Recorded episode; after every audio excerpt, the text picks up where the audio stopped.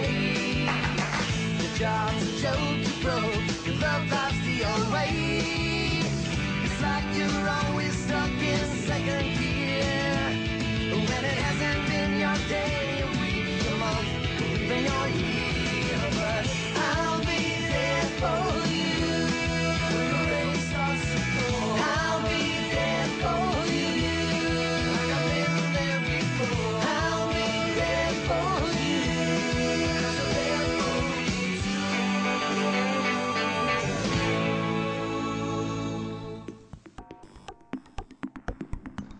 Buenos días y después de unas cuantas semanas, bienvenidos al nuevo episodio de Central Perk Podcast. Como lo primero es ver quiénes estamos disponibles esta semana para hablar, vamos a presentar uno por uno todos los miembros de este podcast. En primer lugar, Dani Geller, Dani de agobiodeseries.blogspot.com. Buenos días, buenas tardes, buenas noches. Buenas tardes, Nach. Ya echaba de menos grabar un programa, después de tres semanas. Seguimos con Chris.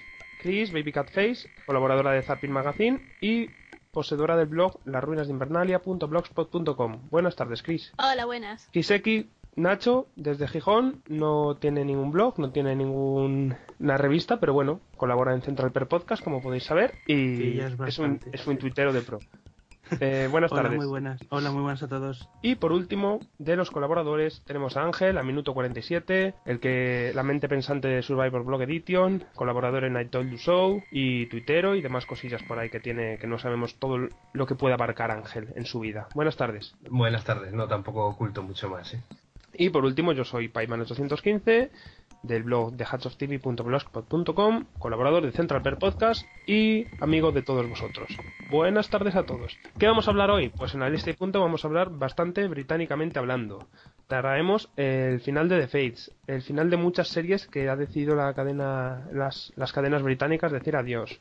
Tenemos un pequeño resumen de lo que ha sido el Festival de Series en Madrid, la tercera edición del Festival de Series tenemos la nueva ola de series de cuentos que nos traen en- al otro lado del charco, como Once Upon a Time o Grimm. Y creo que ya tenemos todo con eso, ¿no? ¿O queda algo más? No. Luego inauguramos una nueva sección con los castings locos y empezamos con una cosa que puede, no podía ser más loca, que es ¿qué pasaría si hiciéramos un reboot de Punky Brewster? ¿Cómo lo haríamos cada uno y a qué, principalmente, a qué actores meteríamos? En el sofá hablaremos de las series y el terror. Primero veremos con qué series inició el terror, hemos visto alguna de las series más míticas de terror que ha tenido la televisión y comentaremos cuáles son los momentos más terroríficos que hemos visto o qué series hay ahora que nos den auténtico pavor y no en el sentido de lo malas que son, sino en terror de esto de no voy a dormir durante tres semanas. Y luego después en el correo hablaremos de alguna cosilla que haya llegado o, no, pero bueno, ahí tenemos la sección. Y por último en la sección de los realities tenemos a los finales de, de dos realities de, de habilidad, por decirlo de algún modo, como son Project Runway y Top Chef Just Desserts, la segunda temporada. Y creo que con eso hacemos un programa completito y listo para consumir.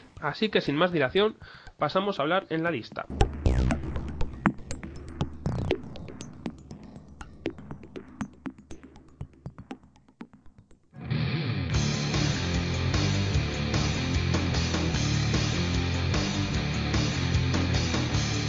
La lista punto.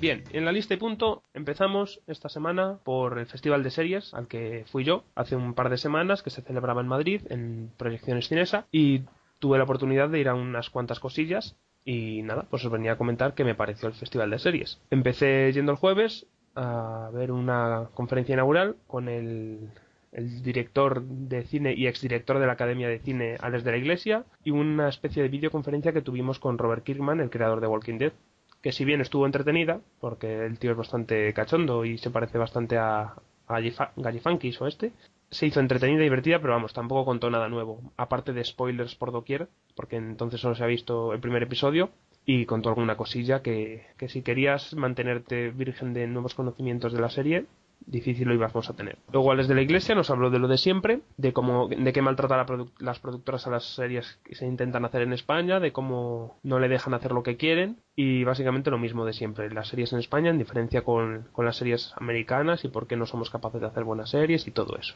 Pero bueno, estuvo entretenido. El viernes tuve la oportunidad de ver, antes de que se estrenara en Estados Unidos, el piloto de Once Upon a Time, que luego comentaremos un poco más adelante dentro de la lista, y estuvo bastante bien. Y después del piloto de Once Upon a Time pudimos ir a una especie de conferencia proyección de un programa de Ilustres Ignorantes, que es un programa que se hace en Canal Plus, con Javier Coronas, Pepe Colubi y Cansado, aunque Javier Cansado en esta ocasión no estaba, en el que hablaban de manera humorística de las series, y en este caso de las series y el humor. Y después de ver el programa pudimos tener una conferencia bastante divertida, la verdad, sobre las series y el humor, en la que se hizo bastante divertida la noche. Al día siguiente, eh, aunque teníamos pensado ir a ver bastantes cosas, acabamos yendo solo a una a la, al final de la tarde.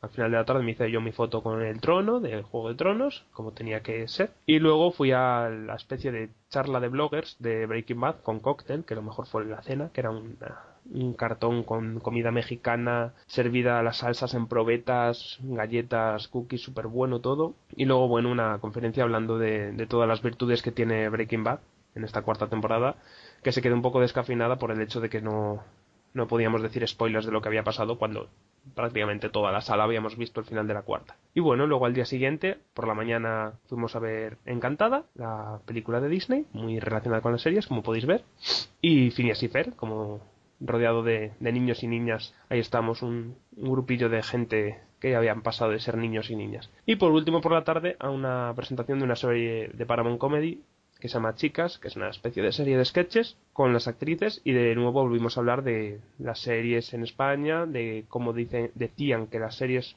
de humor las chicas no, no tenían la importancia que los chicos, a lo que yo no estaba especialmente de acuerdo, sobre todo porque más allá del charco, vamos en Estados Unidos y en, en Reino Unido sí que hay cada vez más y sobre todo se ha notado en este año series de humor protagonizadas por mujeres. Y eso es todo. ¿A vosotros qué os parece visto desde la lejanía?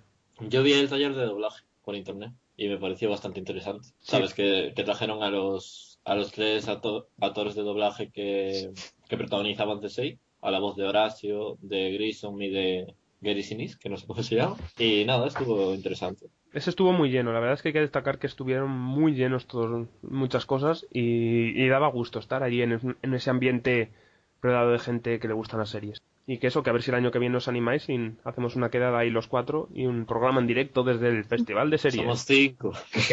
Los cuatro más de ¿A quién te has olvidado?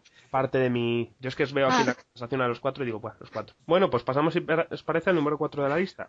Eh, sí, pues el número 4 lo tengo yo y bueno, os voy a hablar de cancelaciones de series británicas. Parece que el hacha de las cancelaciones no se queda solamente en América y ha cruzado el charco para hacer de las suyas también en Reino Unido.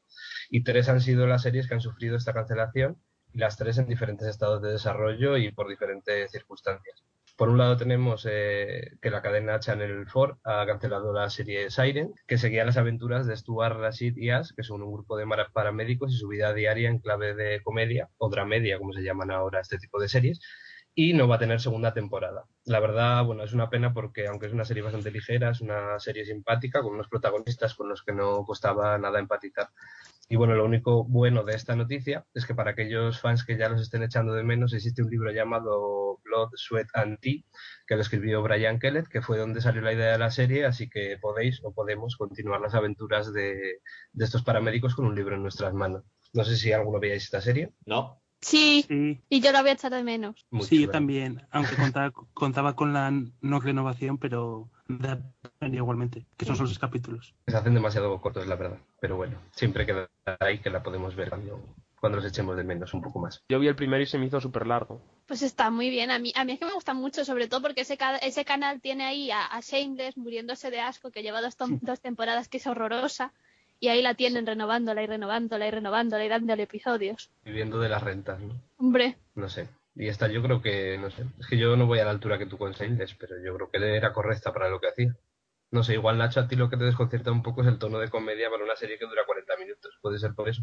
No sé, me aburrió, simplemente. No sé. A mí no me parece que fuera nada aburrida, la verdad.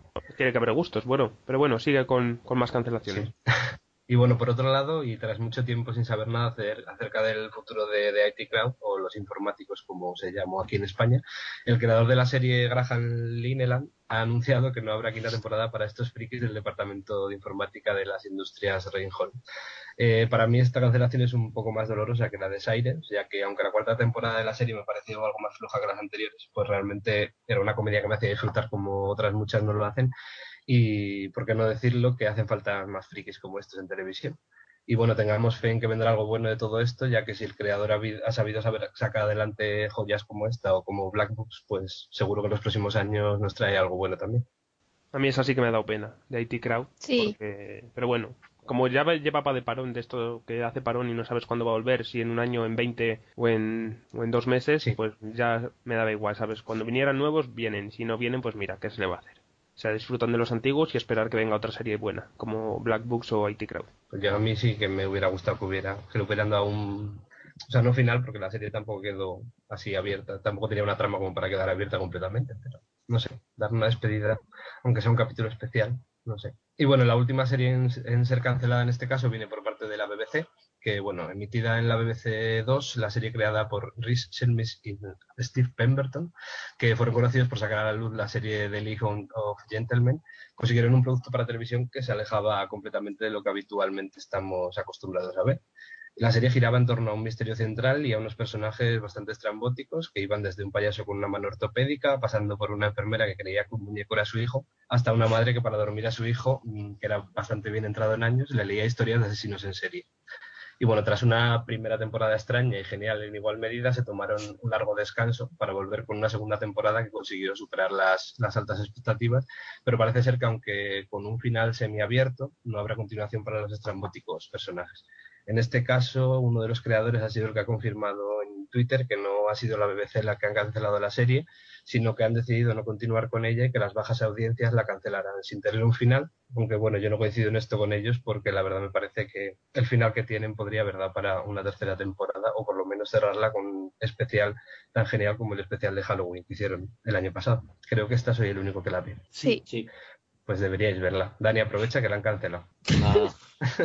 Aún no. Y esta entra en las que luego podemos hablar de series de, de terror, ¿verdad? Eh, sí, ah, no sabría decirte. Yo no la considero, yo la considero de humor más que de terror, pero no sé. O sea, es que es bastante extraña. Yo me resulta bastante difícil hablar sobre ella sin contar de qué va y, y que no suene a que es algo demasiado extraño, porque también lo es. Bueno, y seguimos en las Islas Británicas y en este caso pasamos al final de la primera temporada y creo que todavía no sabemos si primera y única o no de The Fates. ¿No, Chris? Sí, pues aún no se sabe. Entonces, es una serie británica de la BBC y que terminó pues su primera temporada hace poquito. No me acuerdo exactamente cuándo, pero hace poquito. Para decir así un poco de qué va, pues es una especie de drama sobrenatural en el que el prota es un, un adolescente más bien raro, pero raro de verdad, es decir, no en plan me creo raro porque es lo que mola y, y ya está, no, sino que el chaval es raro, pero raro. Y puede ver a, a los muertos, pero más que en plan algo tipo sexto sentido, aquí lo que pasa es que el chico este pues tiene un papel así importante dentro de lo que es una especie de guerra entre los muertos estos que acaban siendo más bien una especie de fantasmas zombies que se comen a la gente y los vivos, un poco así pues como, como apocalíptico.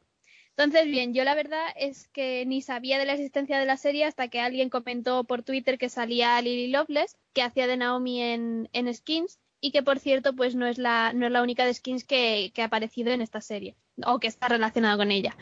Y ya bueno, pues por eso pues me animé y la empecé. Y la verdad es que tengo pues comentarios tanto muy positivos como muy negativos sobre la serie. Empezando así por los positivos, pues tengo que decir que la idea pues me parece muy bastante buena y que además es pues eh, la estética que tiene la serie está, está, está, bastante bien conseguida y además es muy adecuada para todo lo que es el tema de la serie y tal. Es un tono, tiene un tono así como muy oscuro y que yo creo que le va muy bien y está pues eso conseguidísimo. Y luego, en cuanto a los comentarios negativos, igual yo creo que influye que no es un género que a mí me apasione. Y entonces, salvo el tercer episodio que me gustó mucho y luego el final final de, de la temporada, los capítulos la verdad es que se me hicieron eternísimos.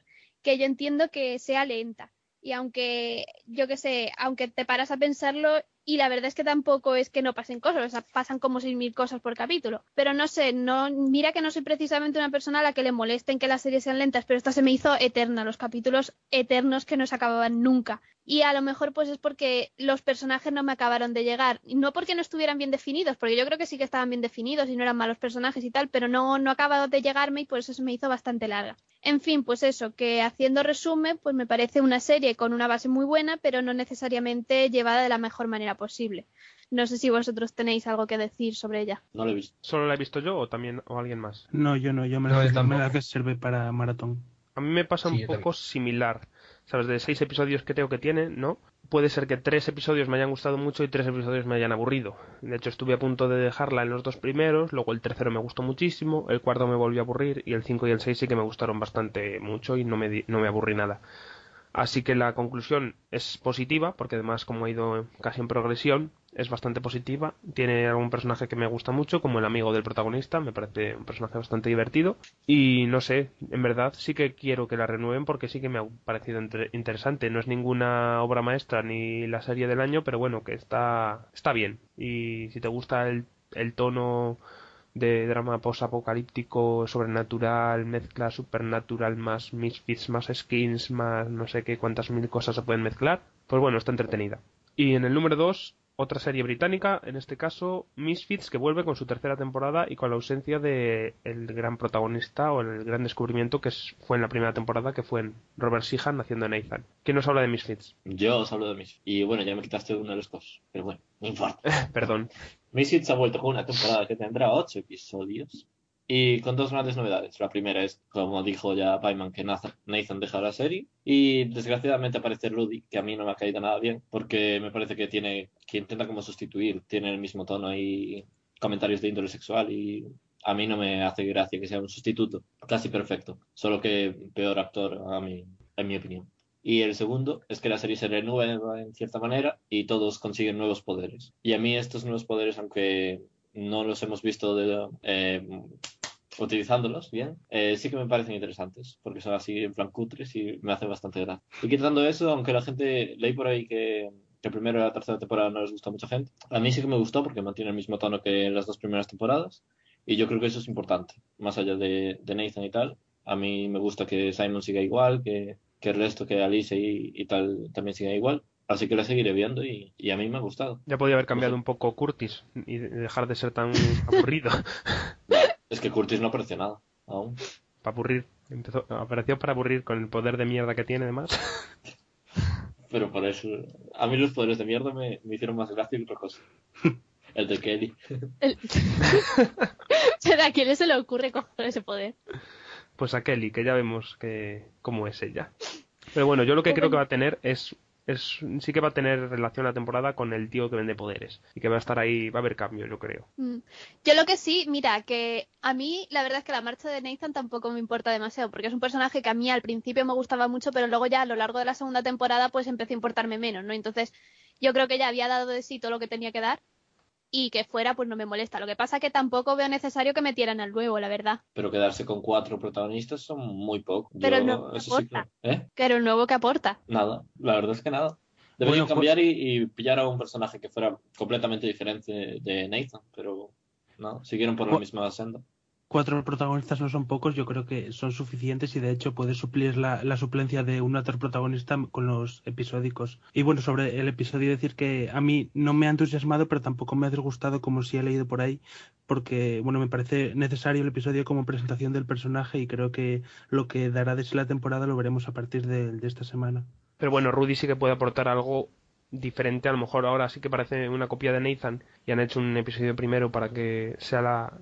Porque había mucho fanboy de Nathan, como si fuera se, acaba, se va Nathan, se acaba la serie, que tampoco es para tanto. Y a lo mejor lo que han hecho es poner este primer episodio para ver, mira, que todavía está un, un estilo Nathan por ahí, y a lo largo de la temporada vayan diferenciándolo, que es lo que espero yo, que vayan haciéndole su, su personalidad aparte de Nathan, porque en lo que ha sido en este primer episodio, quitando alguna cosilla en relación con algún miembro del grupo original, el resto ha sido todo bastante igual. Mm. Vamos, que a mí me ha gustado la vuelta, ¿eh? No, a mí también, ¿eh?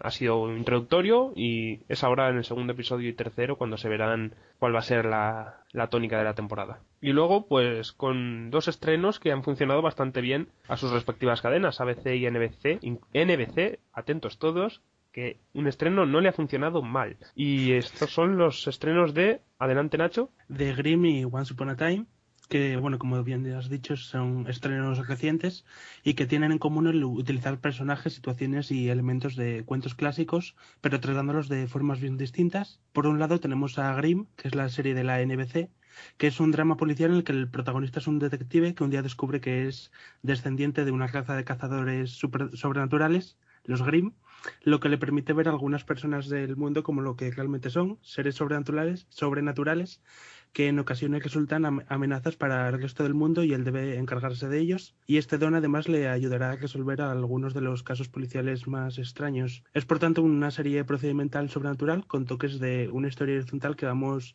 descubriendo en cada capítulo.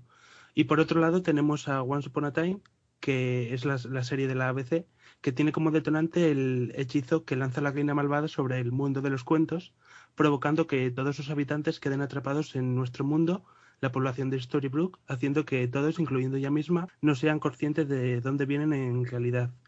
Y uno de los protagonistas, un niño, es el único que sabe realmente lo que allí ocurre y va en busca de la única persona capaz de deshacer el hechizo, así siendo un, un poco crítico para no desvelar más detalles de, de lo necesario. Y en este caso, Once Upon a Time es un drama fami- familiar dirigido a, a un público más amplio, como buen producto Disney que es, y por tanto es más blanco, pero no por ello menos entretenido y, y bueno. Y a mí la verdad es que ambas series me, me han gustado mucho, especialmente Once Upon a Time. Creo que son bastante buenas en lo que pretenden y agradezco especialmente que sean propuestas originales como poco.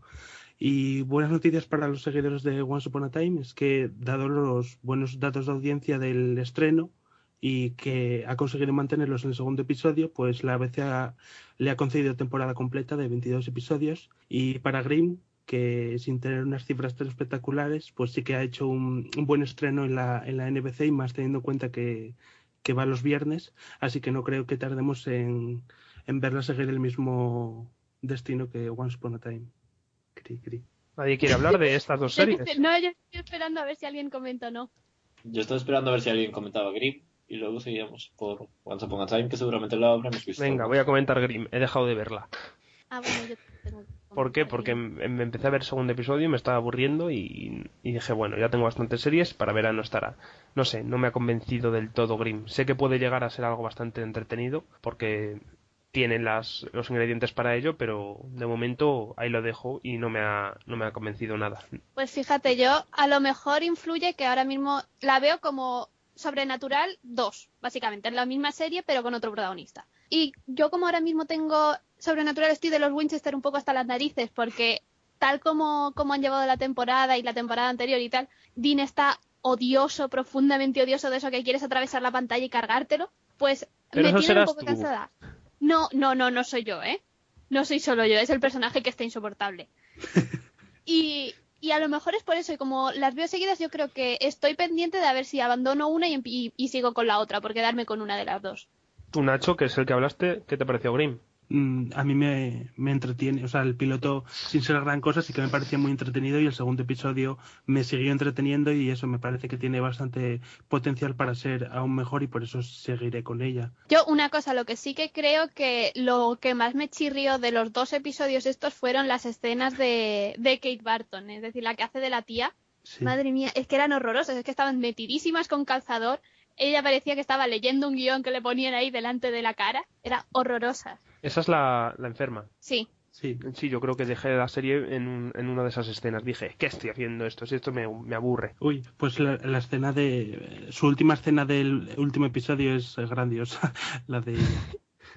Bastante divertida. Pero bueno, al contrario, con Once Upon a Time estoy hiper, hiper, mega emocionado con la serie y estoy deseando ver nuevos episodios y, y no sé, me ha encantado. Me ha gustado el tono, me ha gustado los personajes, me ha gustado lo que están contando, me divierte. No sé, me ha gustado mucho. Pese a el primer episodio, ya dije, a mí los efectos especiales del primer episodio... parece- Eh, espera, los del primer episodio tienen espacio y no me disgustan. Los del segundo episodio son horrorosos. y los del primero también. Desde el primero también. eh. A ver, los del primero no están tan mal. Cuando lanza la espada y la bruja Gracias, Dani. humo, eso está decente. Yo lo encanto. siento, pero a ver, ese suelo deslizante. Que eso por- es hecho aposta. fuera Está hecho aposta, Chris. Otras por cosas, pero el suelo, posta, era cutre. el suelo No, no estaba aposta. Sí, el suelo. Está intentado hacer bien, pero quedó cutre y dijeron, bueno, pues lo hacemos así para que la gente diga, está hecho así. Bueno, pero eso es un buen parche.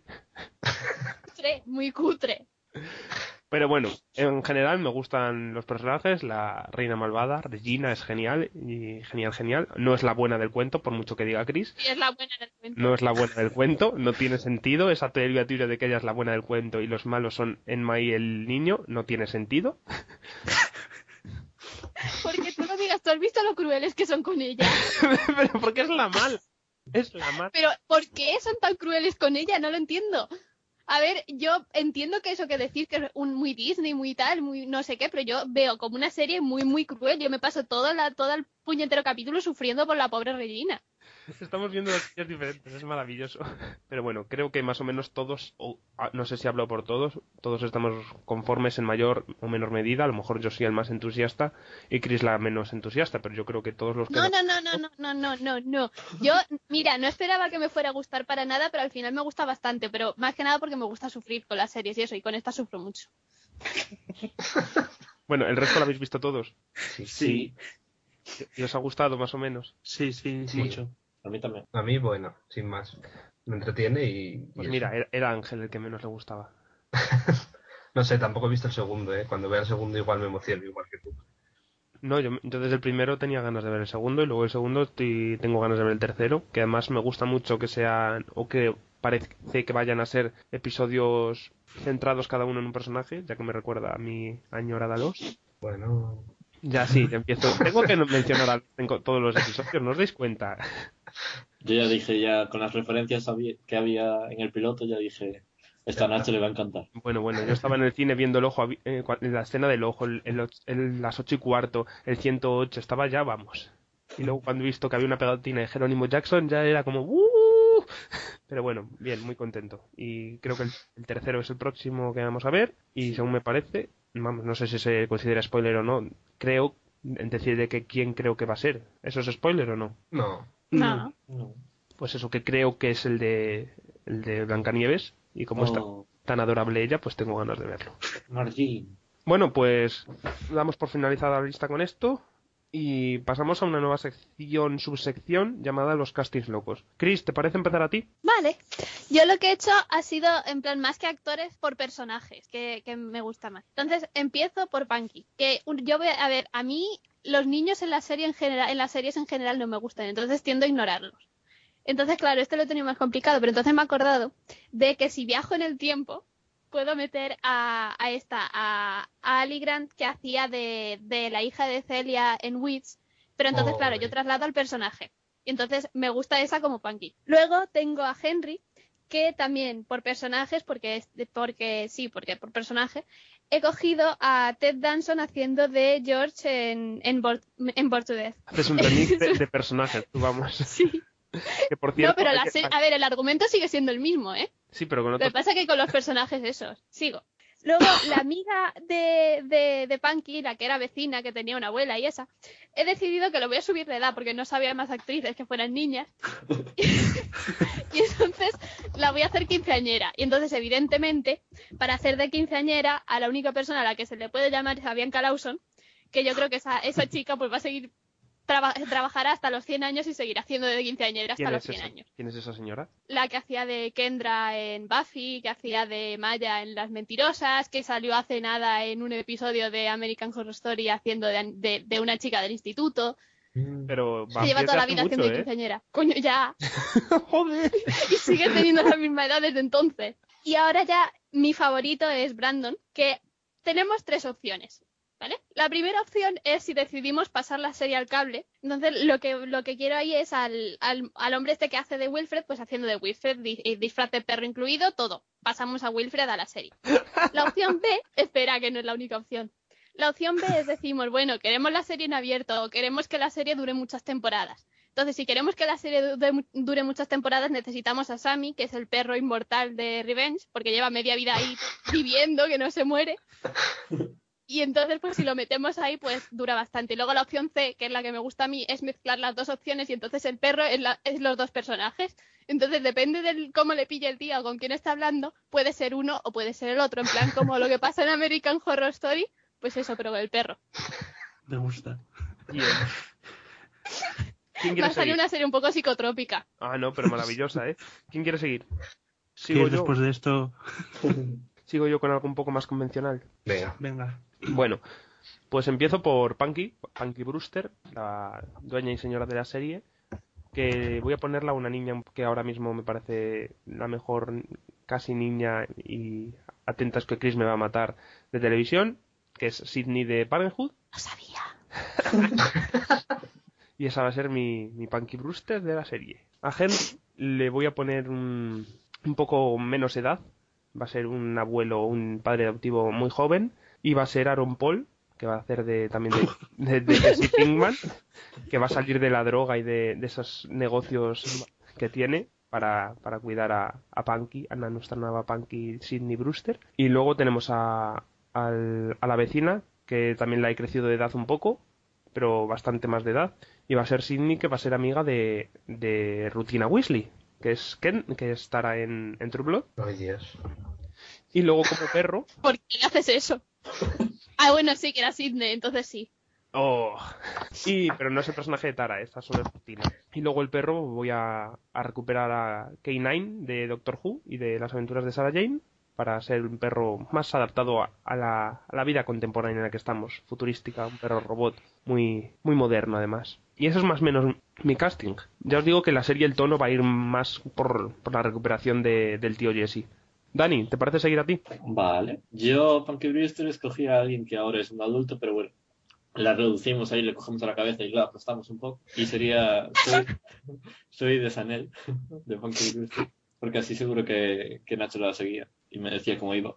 Claro, claro que la seguiría. Y la de- renovaban, fuera como fuera. Sí, por eso también. ¿Y la qué? La renovarían, fuera como fuera. Yo sí. Después del, del padre adoptivo, que ya no me sé los nombres, así que será todo así, escogería a Pierce de Community, porque me encantaría Yo no que... sé nada, pero la- entre los tres menudo- menudos padres adoptivos lo hemos buscado, ¿eh? Ya, la de servicios sociales no, no creo que estuviera feliz. Si ya lo, ya lo pasaba mal Punky con los servicios sociales en la serie original, imagínate ahora. Esto va a ser más que una úlcera de estómago, que es lo que tuvo el Henry. Después de mujer no se me ocurría a nadie, así que al final escogía a Bailey de, de Anatomía de Grey. Mujer de... ¿De mujer de ¿eh? quién? La de la... no sé, la que aparece... de la otra. La chica negra, no sé. Ah, vale. Ah, vale. La abuela. No sé, una. Abuela. No sé. De mujer. Después de, de Niña Pija cogería a Sarpey Evans de High School Musical y la reduciría. Hasta Tisdale. ¿Eh? A la Ashley Eh. O si no, a la, a la pija rubia de La Princesa y el Sapo, de Tiana Sapo. Joder. Animación con realidad. Luego está otra niña que no sé quién es, pero bueno, aquí tengo que, que la transformé en Jenna Hamilton, también aplastado.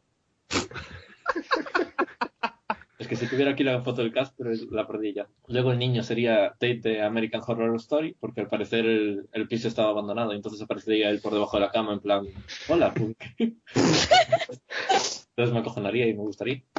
Y de perro tengo a alguien más normal, pero bueno, a Vaca, de Verónica Mars. Ah, Y ya está. No es Me nada. encanta lo de de perro tengo a alguien más normal. Vale, seguimos con, no sé si series psicotrópicas o con series más normalitas. Ángel, Bueno, yo la mía es algo normal también. Bueno, un poco solo. Eh, como Punky, yo pondría a, a Karen, la niña de Outnumber, porque bueno, yo creo que ahora está en la edad perfecta para hacerlo y sería mejorar eh, lo, lo que consiguió la protagonista. Y bueno, porque es adorable y, la- y es la única niña que se puede meter en todas las series y pega en todos sitios. tú considerando una niña adorable, Ángel, madre mía, cómo debe ser. Pues muy adorable. ¿Tú te crees? no, no, es verdad. Es que todo el mundo debería ver a Outnumber para saber lo que es un niño odioso. Es decir, todos los del universo menos esta. Oye, Kevin también mola mucho. Mm, Bueno, pero es un poco más cabrón entonces. Uy, y Karen, Karen no. Pero es cabrona, pero te lo dice con dulzura, entonces. Bueno, y como padre adoptivo abuelo adoptivo, como queréis llamarlo, pues he puesto a Víctor Garber, porque papá Bristow se merece salir en otra serie y le pega el papel de, de padre protector. Luego, como perro, me lo quitó Chris porque yo quería poner a Wilfred. Entonces, mi otra opción era meter por ahí a Milú. Pero Milú, el de los cómics en 2D, nada de 3D ni cosas así. Para conseguir una cosa un poco extraña, pues ya de hacerlo extraño que se meta por ahí el perro. Y luego mm, tengo otros dos personajes que no sé muy bien, ya no me acuerdo muy bien de qué hacían, que era una niña rubia pija que había por ahí, Margot. que allí pondría, le cambiaría la edad y pondría a Dalia de Suburgatory. porque, porque sí. Y encaja muy bien, sí, sí. El- Cambiarme es un poco la niña pija por un niña pija choni, pero, pero bueno, pega bastante. Y luego la, la chica, esta la vecina que es negra, pues pondría a Raven disfrazada de niña. No, Riven, no, no. Odio a Sí, con dos coletitas, con sus treintañazos o los que tenga, pues con sus coletitas y corriendo por allí. Sería Por cierto, ayer vi que la niña esa negra de Punky Brewster hizo luego de Maxine en Cosas de Casa, de la novia de Waldo, Geraldo Faldo. Oh, y ahora no hace nada. Mm, No, creo que no. Y que Henry sigue vivo. Ese señor que nació en 1917 sigue vivo. Hostia. bueno, hombre. A lo mejor es inmortal como el perro de Bueno, y para acabar, Nacho. Pues la mía es normalita. Y bueno, yo que más que remake lo que hago es continuación porque no se me cogían niños, entonces eh, pasé a adolescentes. Eh, entonces tengo de Punky a Sarah Hyland, que hace de... Mierda, se me fue el nombre. Hailey. De- De Hailey en Modern Family. Como Cherry, bueno, Cherry pasan a ser gemelas y pongo a Tia y Tamera. Pues ya Eh, están casadas. pero pueden hacer de adolescentes perfectamente. Si siguen igual. Como Margot tengo a Hilaridad, que también quiero un ídolo- de adolescencia que quiero que rescaten para algún lado. Como abuelo, el único que se me venía a la mente era Walter Bishop. O sea, yo no veo haciendo de Walter Bishop en modo abuelo adorable. Y como perro, pues el único que se me venía a la mente era Polanca de Las Gilmore. Mm, Ay, Bueno, pues Y ese es mi casting. con esto cerramos el casting loco de la semana. Y bueno, luego ya en la sección de Trimail comentaremos de qué haremos casting loco la semana que viene. Así que sin más dilación pasamos a el sofá.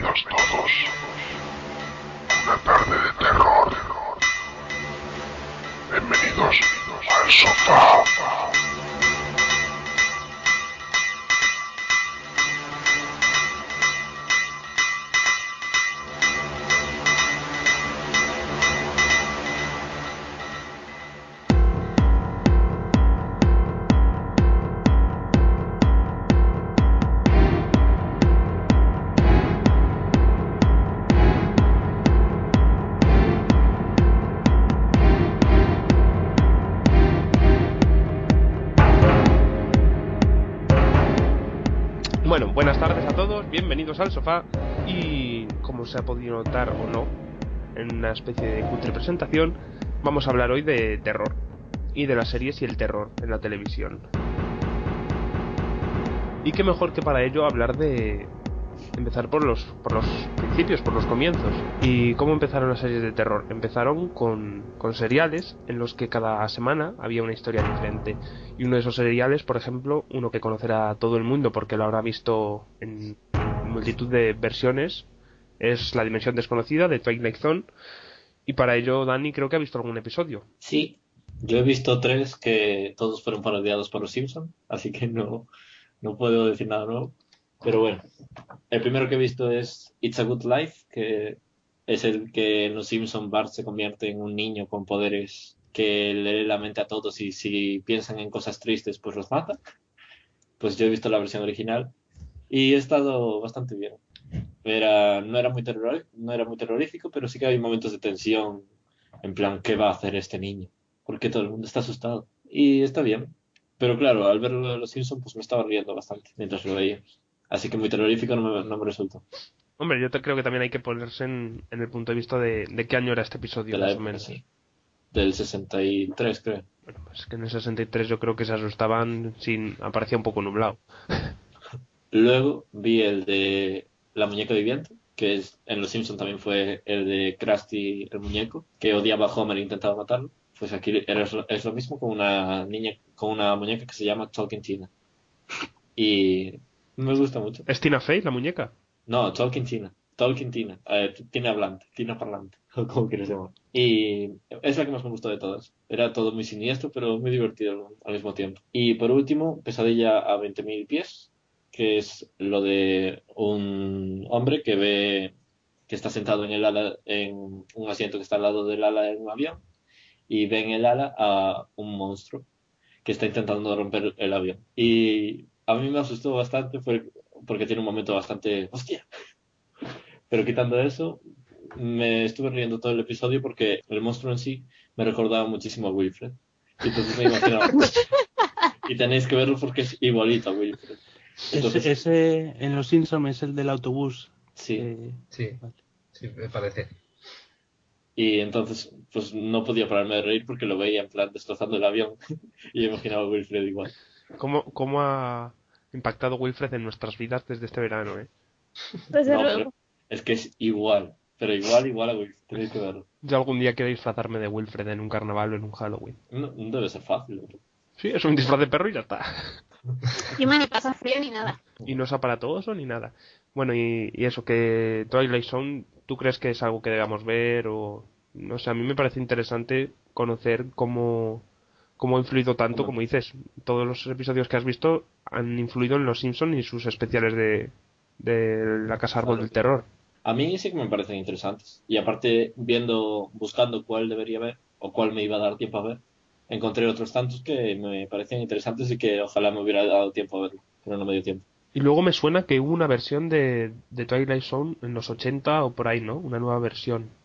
Creo que ya en los 90. O en los Me suena 90. como- No, es que, como- es que hubo, es que hubo dos, uno en los 80 y otro hacia los 90 también.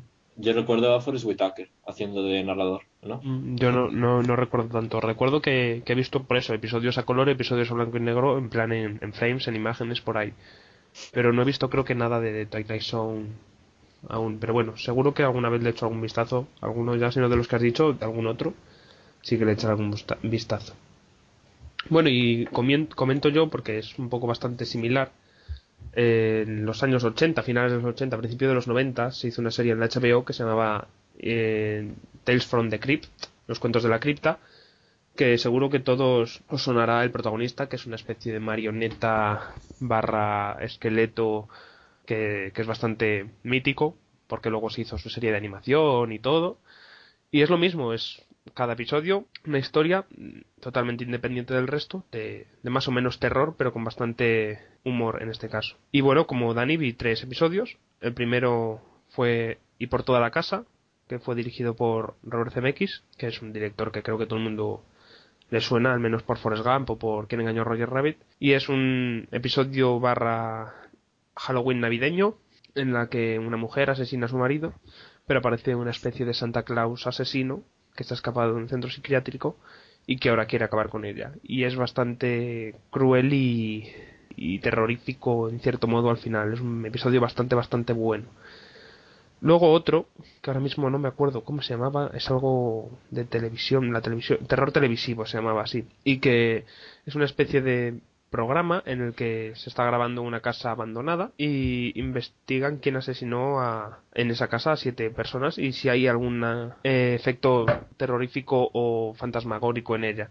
Y es bastante divertido ver cómo al presentador, que de nuevo es un cabrón, le van pasando cosillas en esa casa mientras le están grabando. Y yo creo que de los tres que vi es el que más me gustó de todos este. También todos tienen un final bastante de humor negro, en cierto modo, o de, que te alegras de, de lo malo que está pasando. Y otro episodio que vi, que no me acuerdo ahora tampoco cómo se llama, pero bueno, iba sobre un circo y sobre uno de un circo que, que podía leer mentes.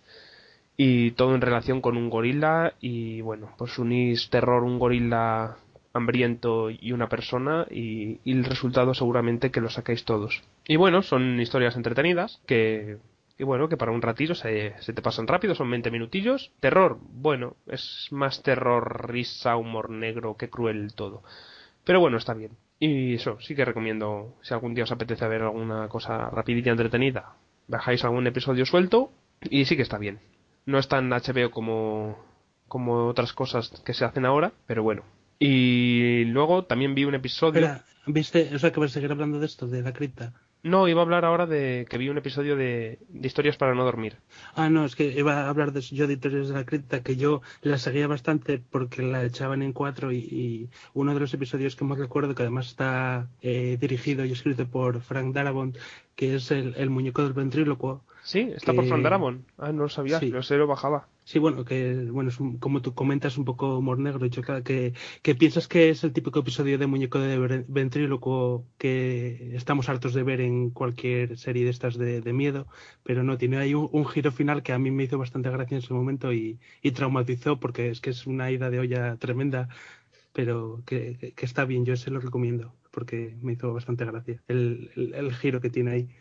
¿Puedes comentar los, que más, los más que viste de, de historias de la cripta, si quieres? No, es que eh, como los, los vi cuando, o sea, los emitían en cuatro cuando empezaba, entonces no, no recuerdo más episodios así como este. Que este, ahora cuando sacaste el tema para hacer aquí el, el programa, pues estoy buscando a ver cuáles recordaba y ese era uno de ellos, pero vamos, más historias concretas no. Ah, bueno, sí, mira, hay uno, uno que me recordó bastante un capítulo de Dexter, que era un, un, un- uno que trabajaba en una prisión y lo echaban y luego él se dedicaba a tomarse la justicia por su mano y asesinar a los que eran declarados inocentes en, en, en los juicios y al final lo detenían y lo, lo encarcelaban a él y lo, le aplicaban la pena, pena de muerte.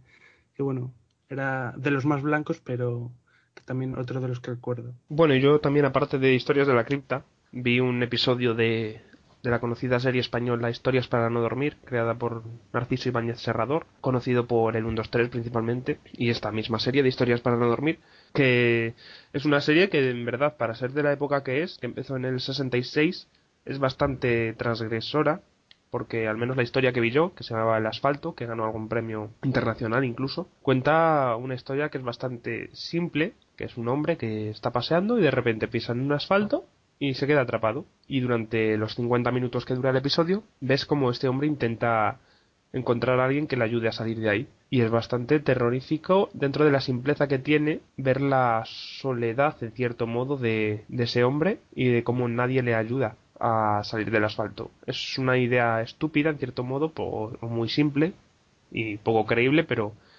que se hace bastante, lo que digo, bastante aterradora ponerte en una situación y ver cómo está la sociedad en ese momento.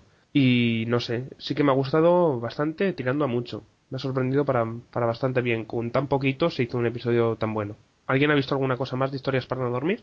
Yo la confundía con el Club de Medianoche, pero ahora que dices que es de Chichibañez Serrador, yo vi una película del terror que es de la época de, de la serie, que es ¿Quién puede matar a un niño? y me gustó bastante, así que ahora que sé ese dato, pues sí me has picado a ver algún episodio. Además, estos en, de historias para no dormir en, en la web de Radio Televisión Española, en el archivo, están todos para ver toda la serie, para ver los 29 episodios que hay. Yo recuerdo que la veía, pero ya no me acuerdo.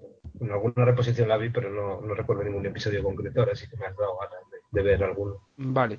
Chris, ¿qué has visto tú? Pues yo he visto, como no tenía mucho tiempo, básicamente porque no tenía tiempo, lo que he hecho ha sido verme un episodio de, de Alfred Hitchcock presenta, que yo me acuerdo, me, me puse a pensar y digo, a ver, mm, alguno me acordaba, pero porque sé que de pequeña vi un montón, pero los tengo así como mezclados, pero hubo uno que me dejó tan traumatizada y, y yo creo que me ha creado ya ese miedo, lo voy a tener para el resto de mi vida.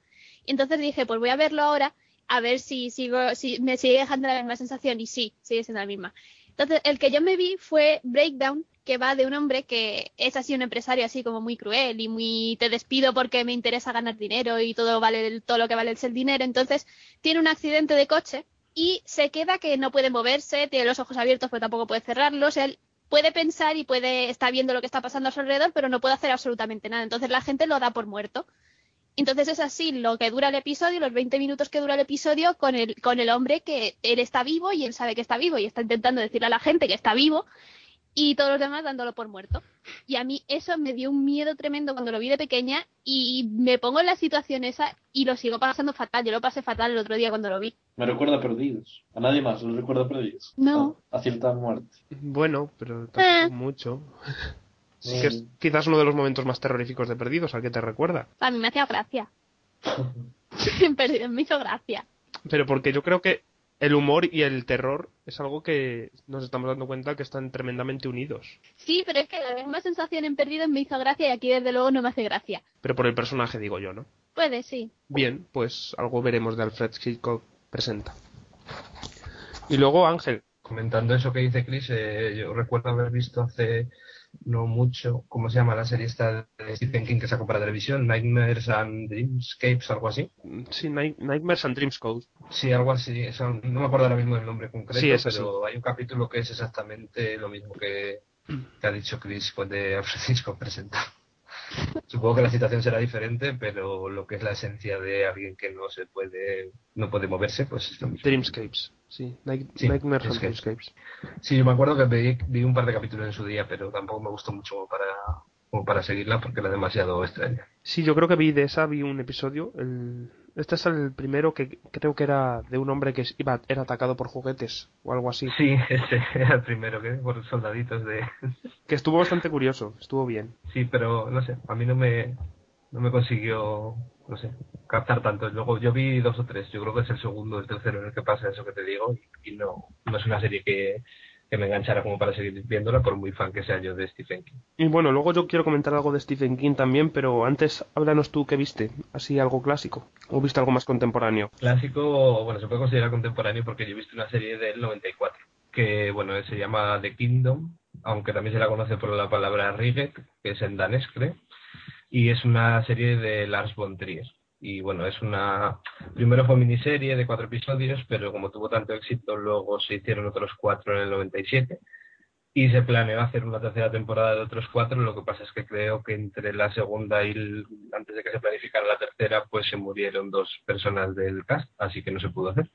Y bueno, la serie está ambientada en, ala- en el ala de neurocirugía del Hospital del Reino, en Copenhague. Y bueno, el nombre del hospital hace referencia en danés, o eso nos cuentan, al, reino de los muertos. Y la serie sigue la historia de bueno, numerosos caracteres, tanto médicos, enfermeras como pacientes, y los extraños encuentros que tienen con fenómenos tanto paranormales como lo extraño de por sí que son muchos de los personajes. Y bueno, a ver, mm, se destaca un poco de la serie que tiene bastante sentido del humor extraño, o sea, si la gente habla del, del sentido del humor británico, pues el danés es bastante peor para mi gusto, porque no hay quien pille ninguno de los chistes, son demasiado negros en, en muchas ocasiones. Y bueno, también se caracteriza porque se le quiso dar un tono así muy apagado, así un tono sepias para ir acorde al tema que se, tra- trataba. Y bueno, lo que trata así de cerca es un poco el mundo de los espíritus, eh, lo que puede pasar si, si se juega un poco a intentar modernizar demasiado las cosas. Eh, bueno, en el fondo es Lars von Trier jugando a ser eh, David Lynch, intentando hacer su Twin Peaks moderna. Pero a mí la verdad es que después de ver los cuatro mm, me gustó bastante, aunque sí reconozco que es bastante lenta, pero sí consigue mantener la tensión y tiene sus momentos de, no terror, sino un poco de, de, congoja de no saber qué puede estar pasando y eso. Y bueno, yo vi la, la primera, los primeros cuatro capítulos y la verdad es que lo dejaron bastante abierto y sí que me ha dado ganas de seguir con, con la serie. Y bueno, se hizo una adaptación americana que fue de mano de Stephen King que se llamó Hospital Kingdom y no la he visto la verdad, pero sí que me interesa verla porque se, por lo que he leído trata un poco los guiones abandonados de, las, de la tercera temporada que los o en principio se le dieron a Stephen King para ver si los quería rescatar para, para esta adaptación que creo que es una serie de 13 capítulos. Eso iba a hablar yo ahora, que digo, mira, no sabía que fuera continuación, pero iba a hablar ahora cuando pasáramos a hablar de las series que más terror habían causado. Yo me acuerdo que vi unos cuantos capítulos de Kingdom Hospital, no sabía que fuera de una serie danesa y de hecho me acabo de enterar ahora de que es de Lars von Trier. sabía que era de Stephen King. Bueno, una cosa, antes de que cambiemos de tema, así que me quiero destacar dos cosas de esta de Von Trier. Sí. Y es una que tiene dos personajes que no están ligados a nada más, que son dos chicos con síndrome de Down que salen en la serie y que de Ryan Murphy. salen. Sí, es algo así, porque de vez en cuando salen cortes de esos dos, porque nunca se relacionan con nadie más, explicando un poco lo que está pasando en la serie. ¿Sabes? Salen allí fregando platos y hablando, pues ha pasado esto, ah, pues no sé qué, ah, pues ha pasado lo otro. Es un poco, bueno, pues nada. Y luego que al final de cada capítulo sale el propio Lars von Trier y te explica lo que ha pasado en el capítulo, se echa flores diciendo lo buena que es su serie y te da la buena noche. Porque Lars von Trier se mea en todo el mundo. Sí, sí, es como, bueno, pues hola, Lars. Soy muy fan tuyo. A mí es que me gusta lo que hace este hombre y la verdad viendo esta serie me he acabado de... Me, me sigue gustando bastante el, toque el toque que le da a las cosas. Y eso, yo creo que la que la de Stephen King esta que comentas no es, no es una continuación. Creo que coge las dos temporadas y no sé si la tercera hasta que nunca se emitió y las remezcla y las adapta. Estos, en la serie esta de Stephen King todo pasa en un hospital y a mí me daba, la vi hace, cuando se estrenó, creo que la vi en el Plus y vi unos cuantos capítulos y me daba auténtico terror, pero terror, terror, terror, porque los niños tétricos en medio de un hospital y el trato del sonido que tenían, que no, que no, que lo pasaba muy mal, muy mal, muy mal con esta serie. Tan mal, tan mal que me apetece volverla a ver entera por ver lo que le pasaba lo que pasaba todo ahí y no sé sí que me gustó y, y hablando ya de, de, los momentos más terroríficos que he vivido yo yo creo que estos episodios de esta serie son unos junto a los momentos David Lynch en Twin Peaks que son como para bajar el ordenador y decir adiós me voy yo el momento de ya no del de la cortina roja que ese es bastante inquietante pero no terror pero el primer momento en el que se ve a Bob es como uff fuera fuera fuera fuera fuera quita quita que eso a mí no me, no me da buenas sensaciones. ¿Pero te daba miedo? El momento de Bob, a mí, cuando lo vi en su día con 15 años o por ahí, sí, sí. mucho, mucho miedo. No sé, yo tengo el recuerdo de que a mí de, de, pequeño que no me dejaban verle, la veía desde el pasillo tirado en el suelo y me daba miedo. la siguiente vez que la he visto, pues no, no sé, sin más, me parece que tiene misterio, pero no, terror no la consideraría de terror, vaya. Hombre, pues no sé, a mí la, la entonces ¿qué consideramos terror?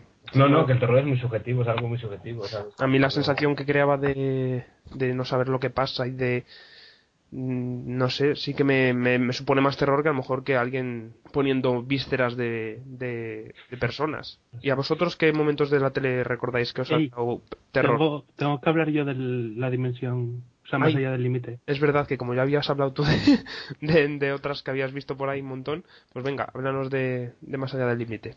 Bueno, yo vi dos capítulos, porque duran 50 minutazos de más allá del límite, de la serie clásica, que es del 63, que luego que duró dos temporadas, aunque luego tiene un, una nueva versión que duró siete, que se empezó a emitir en Showtime y acabó en Sci-Fi.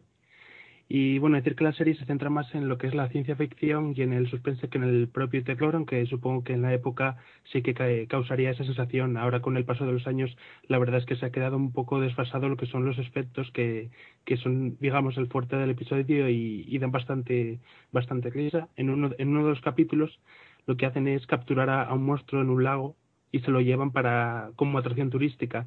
Y me, hizo especial gracia este capítulo porque hay un momento en el que se revuelca por el suelo el monstruo y se ve perfectamente que es un señor con vestido en el traje del monstruo y se ven las piernas moverse. Bueno bastante cómico. Y luego en el en el segundo capítulo lo que se hace el ejército americano es establecer contacto con con un planeta lejano y hacen llegan a un acuerdo en el que ceden un pueblo fantasma a, una colonia de renegados de, dicho planeta.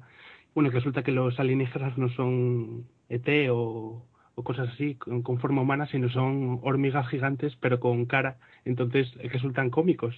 O sea que la intención es dar miedo, pero da más gracia que, que, otra, cosa, que otra cosa.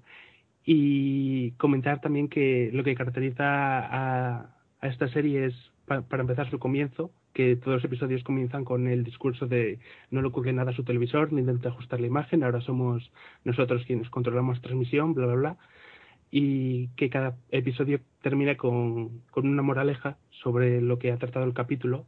Por ejemplo, el que comentaba de las hormigas gigantes estas, la moraleja es que los mandaban a nuestro planeta para que los destruyéramos porque ellos no podían hacerlo, pero nosotros como no tenemos ningún problema en destruirnos entre nosotros, pues lo íbamos a hacer sí o sí. Entonces, ese es un poco el, el tema de, de la serie. y bueno, la verdad es que, aunque quede un poco desfasada este episodio en concreto, sí que se me hizo bastante entretenido, aunque sea por los momentos de diversión involuntarios.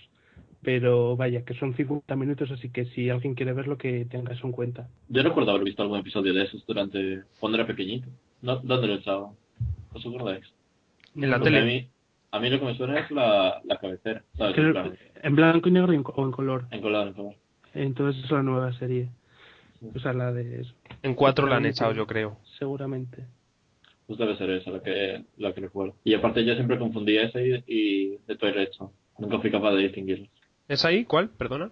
Y la mía, la de ah, eh, la dimensión desconocida. Bueno, pues que como iba diciendo antes, a vosotros qué momentos, yo ya dije Hospital Kingdom, Twin Peaks, comenté que también un poco de el momento de Perdidos de Nicky Paulo eh, da un poco de terror, pero qué momentos de la televisión contemporánea o no a vosotros os han dado un poco de mieditis. Yo me uno a lo que dijiste de Twin Peaks, sobre todo cualquier aparición de Bob y el último episodio entero y luego también añado varios episodios de Masters of Horror que emitió como no cuatro que parece que está suscrita a las series de, de terror especial uno dirigido por Dario Argento que va de Jennifer que es una mujer desfigurada pero que ejerce una extraña atracción sobre los hombres de modo que uno se la lleva a su casa para protegerla. Y hay una escena en la que aparece devorando al gato en, en el baño a medianoche que me dejó bastante traumatizado porque de aquella era aún más eh, susceptible a estas cosas.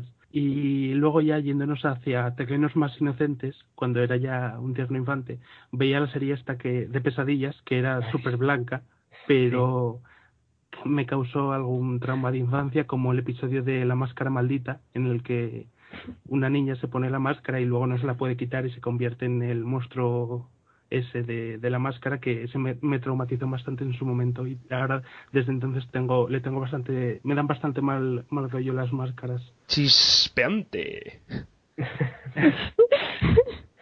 Y que yo en eso te entiendo. Que a mí me daba bastante miedo esa serie también. La de pesadillas. Y eso que era muy fan. O sea, yo no entendía porque yo, tenía yo leía los libros y tenía todos los libros y me sabía que iba a pasar. Pero Sí, la sí. serie me daba miedo verla. Sois unos Sí. blandos. y eso Y eso que la ponían a las 10 de la mañana, ¿sabes? Que no es que Exacto, a las sí, 12. no pero solo me pasó con el capítulo ese de la máscara maldita los demás los veía por diversión Uy, pues a mí me pasó con muchos. ¿eh? Eh, con esos y también otra, bueno, ya sigo yo, con otra serie que ponían también por las mañanas que era el Club de Medianoche. Uy Mira que también era una tontería de serie, pues también me daba mucho miedo, pero aún así me, me levantaba y mi hermano se reía de mí porque me daba miedo. Y luego yo soy el blando porque me da miedo las apariciones de Bob. Jolín, pero tenía que tenía 8 años, 9 años. Ah, bueno. Ahora va. ya. No, la verdad es que yo tengo un problema y es que no hay, no consigo encontrar nada ahora mismo que lo vea y me esté dando miedo. Pero como no Yo, me- yo, no yo, soy yo, sé una cosa, yo sé una cosa que ves ahora y te da miedo. Las A ver. apariciones de Ryan Murphy en The Glee Project. Ah, eso sí. Porque luego te lo imaginas que por la noche viene a tu casa y te está mirando mientras duermes y eso. Mm, Acabas de crearme un trauma para el resto de mi vida. Ay, pues eso. Así que sigo buscando algo que lo vea y me dé realmente terror ahora mismo. Se aceptan recomendaciones. Tú, Chris, tan fuerte Es que que no eres. sé nada que... No sé, nada. Chris no conoce la emoción del miedo. Eso sí que puede ser una historia de terror. Una, una persona que no conoce lo que es el terror. Y le empiezan a pasar cosas malas y cosas malas. A mí me suena que había una historia así. ¿Sí? Pues no lo sé. No, yo no la conozco. No hay nada que te haya dado una ligera sensación de terror o perturbación. No, así que yo recuerdo, ¿no? Nada. Ni en el cine, ni en la tele, ni en libros, ni en música, ni en noticias. No. Bueno, tenemos un espécimen único en este planeta. Podéis mandar recomendaciones para que las vea y... Oye, a lo mejor veo algo de repente y me, y, y- me da mucho miedo, pero de- no sé, así que recuerde que no, nada. ¿Sabes qué deberías ver, Chris? My Little Pony. A lo mejor eso te daría terror. Mira, mira, mira, ya lo sé, ya sé de dónde salía lo de había un cuento de alguien que no tenía que no tenía miedo, Juan sin miedo, que era un cuento de, de, de los- Ah, Ah, vale, ¿Listo? vale. Chris sin miedo. Sin miedo. Pues, Dani, ¿tú has pasado miedo en algún momento viendo la tele o eres un Dani sin miedo? Bueno, yo también soy un poco como Chris, pero, pero me gustaría resaltar ahí cosas que no dijimos, como Los Ángeles de Doctor Who, por ejemplo, o de Buffy, Los Caballeros, del 4x10, que no sé Hash. cómo se llama, de Hash. Y nada, quitando eso, a mí también me cuesta mucho asustarme por lo de la televisión, pero sí que me asusto con videojuegos, por ejemplo, con bastante facilidad, aparte. Uy, a mí me daba mucho miedo uno de Resident Evil. Ese que te perseguía uno por la calle. Sí. Y cuando empezaba, cuando salía el bicho me, me ponía histérico y tenía que dejar el juego. Entonces, Chris, las, o Dani, las series estas nuevas, American Horror Story, Walking Dead, nada. No, la cabeza Miedo, me no. gusta, pero quitando eso. Ni, no ni, ni una ligera sensación de perturbación. A ver, es perturbadora, pero pero no de miedo. Hombre, sí que es de miedo, que no te dé miedo a ti, pero es una serie Pero de a, terror. pero, pero a ver, a mí me resulta, pero no estamos diciendo que sea o no sea de terror, estamos diciendo que a mí personalmente me dé o no me dé miedo. Vale, vale. Y a mí me resulta eso, me resulta en plan perturbadora, pero, pero mucho, teniendo en cuenta que eso sale de la cabeza de Ryan Murphy, a ver qué espera. Pero tampoco me da miedo. No, es que yo puedo dormir tranquilamente. Puedo ver, puedo que sea la última cosa que vea antes de dormir y ya está, tranquilamente. Que de hecho muchas veces la he visto a las 3 de la mañana. Dices en plan, uy, el hombre de goma, qué guay. Y ya está. Estaba esperando el comentario. ¿Sabéis cómo se llama el séptimo capítulo? Sí. ¿no? El hombre de goma. Mm. Te va a gustar, Dani. Bueno, y entonces alguna cosilla más de terror, del mundo del terror, en las series, o pasamos al Trimail. Podemos pasar.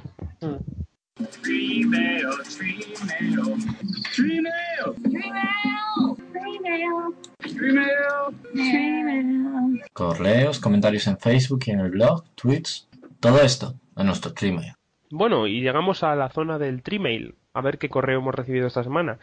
Lo primero vamos a recordar las vías de correo para contactar con el blog centralperkpodcast.blogspot.com, donde pondremos entradas de cada programa que subamos.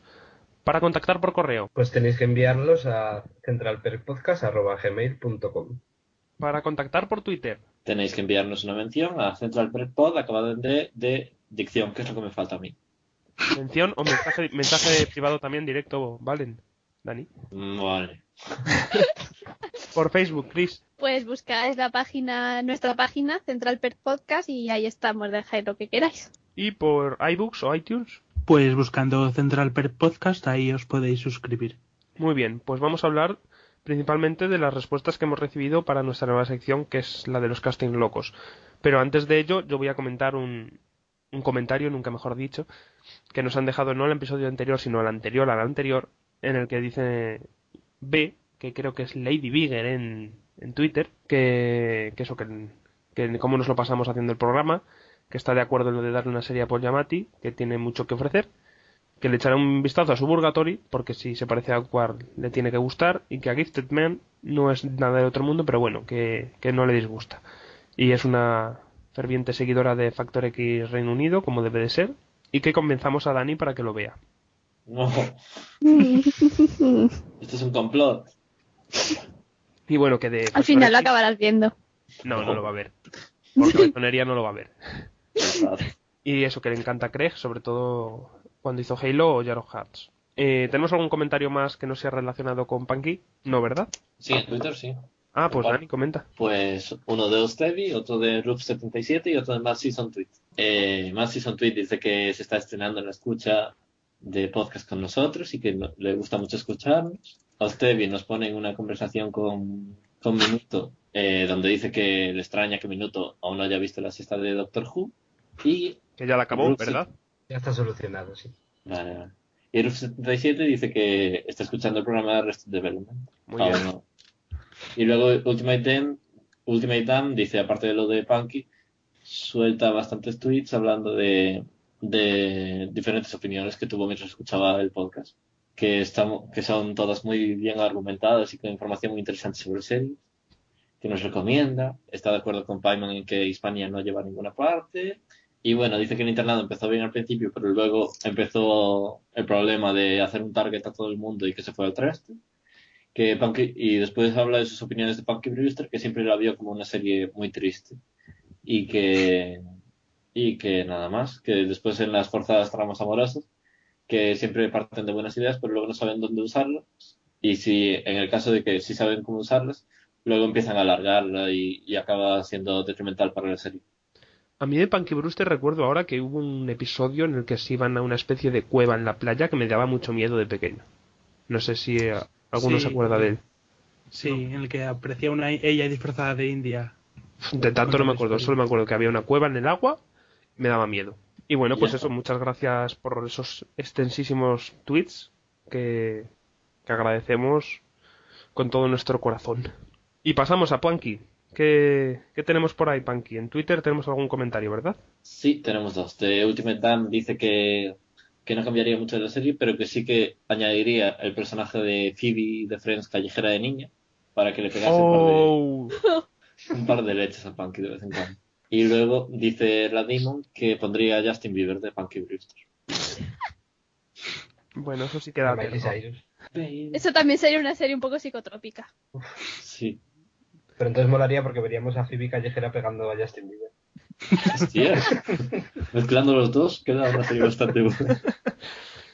Y bueno, luego tengo yo un comentario en el blog de Lipu que, que se ha metido en niños actores y, y sobre todo se ha metido en Disney Channel. Por lo tanto, haría una versión Disney Channel de Punky Rooster en la que de Punky haría Daniel Campbell, protagonista de la serie Star Trek, de la película Star Trek, supongo que es una película de Disney Channel que no tenía el placer de ver.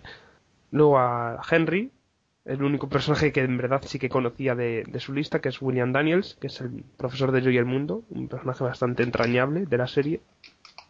Y tengo ahí grabado en, en mi mente el final de la serie, que eran... No lo voy a contar por si alguien quiere ver Yo y el Mundo, pero bueno. Salía el profesor. No No. lo cuentes. que yo a. Que no estás al día. No, no, ni el día de... Nada. Pues está cancelada, ¿eh? Ya, ya, ya. Está en mi lista, está en mi lista. puedes. Está en tu lista, ver Yo y el Mundo. Pues sí. Bueno, una, una amiga mía quiere ponerse a ver Sensación de Vivir y Melrose Place, las antiguas. Oh, qué fan. Que yo las tengo en mi lista. Sí, es... Madre.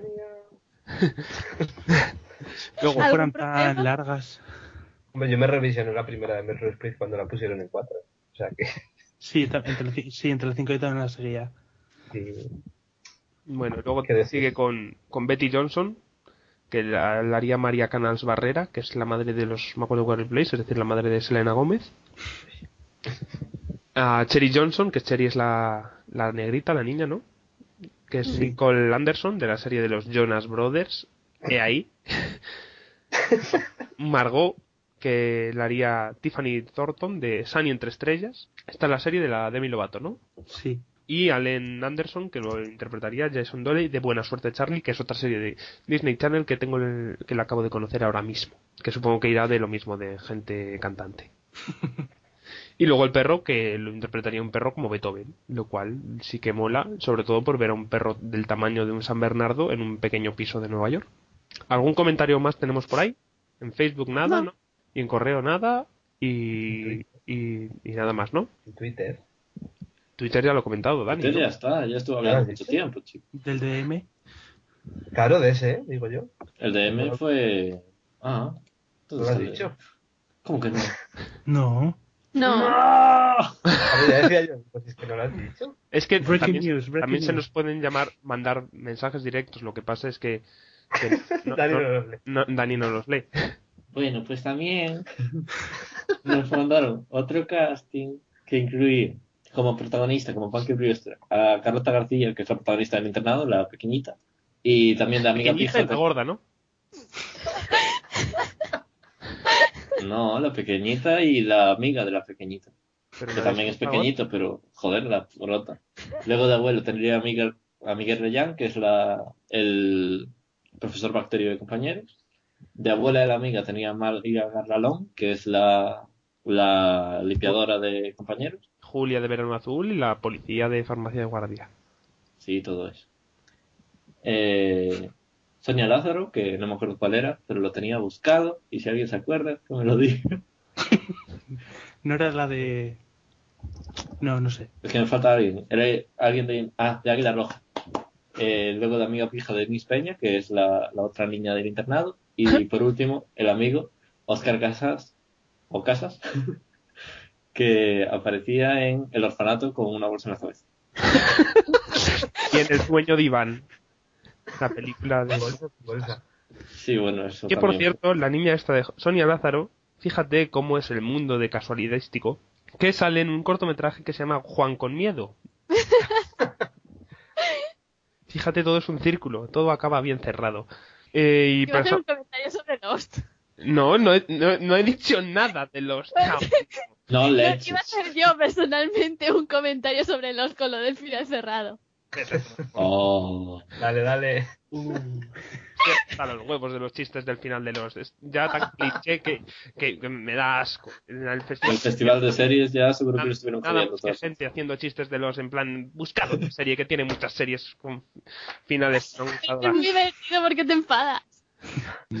fuera todos adiós bueno y por último vamos a presentar el, el casting loco de la semana que viene que como no puede ser de otra manera no podíamos evitar hacer un casting loco de, de nuestra serie de cabecera que es Friends así que pensad todos qué actores treintañeros o no querríais para un reboot o continuación o Friends en mundo paralelo que saliera por ejemplo en dos semanas o algo así Así que ya sabéis, Friends, que seis actores, Ross, Rachel, Chandler, Mónica, Phoebe y Joey para una nueva versión de Friends. Y pasamos al, a la zona de realities, a la realidad supera la ficción. Dim the lights. Please pack your knives and go. Your work of art didn't work for us. You are evicted from the Big Brother house. You are the last team to arrive. Trump smoking. Porque la calidad supera la ficción.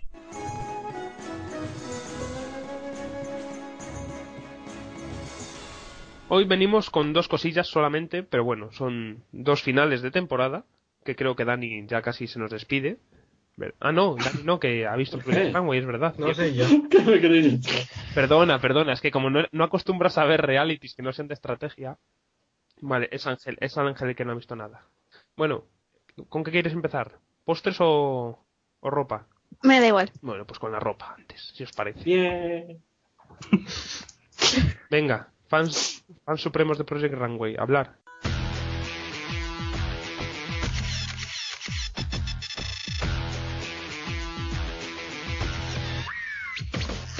Yo la verdad es que ni, ni acabé los dos últimos episodios porque ya me estaba aburriendo y ya, enteré de quién ganó y fin. Yo es que, a ver, a mí la temporada en sí me gustó bastante. Y la persona que ganó, es decir, Anya también, lo que pasa es que lo vi tan preparado, tan tan así que lo tenían tan preparado para hacer lo posible para que ganara ella que al final pues me pareció tan esperado que me acabó diciendo poco. Es decir, la prueba final, eso de darles de repente dinero para que completaran la colección, eso fue cantadísimo, en plan, venga, tú que tienes la peor colección de todas y que evidentemente eres la que más beneficiada va a salir de ahí, pues ahora te damos dinero para que lo hagas.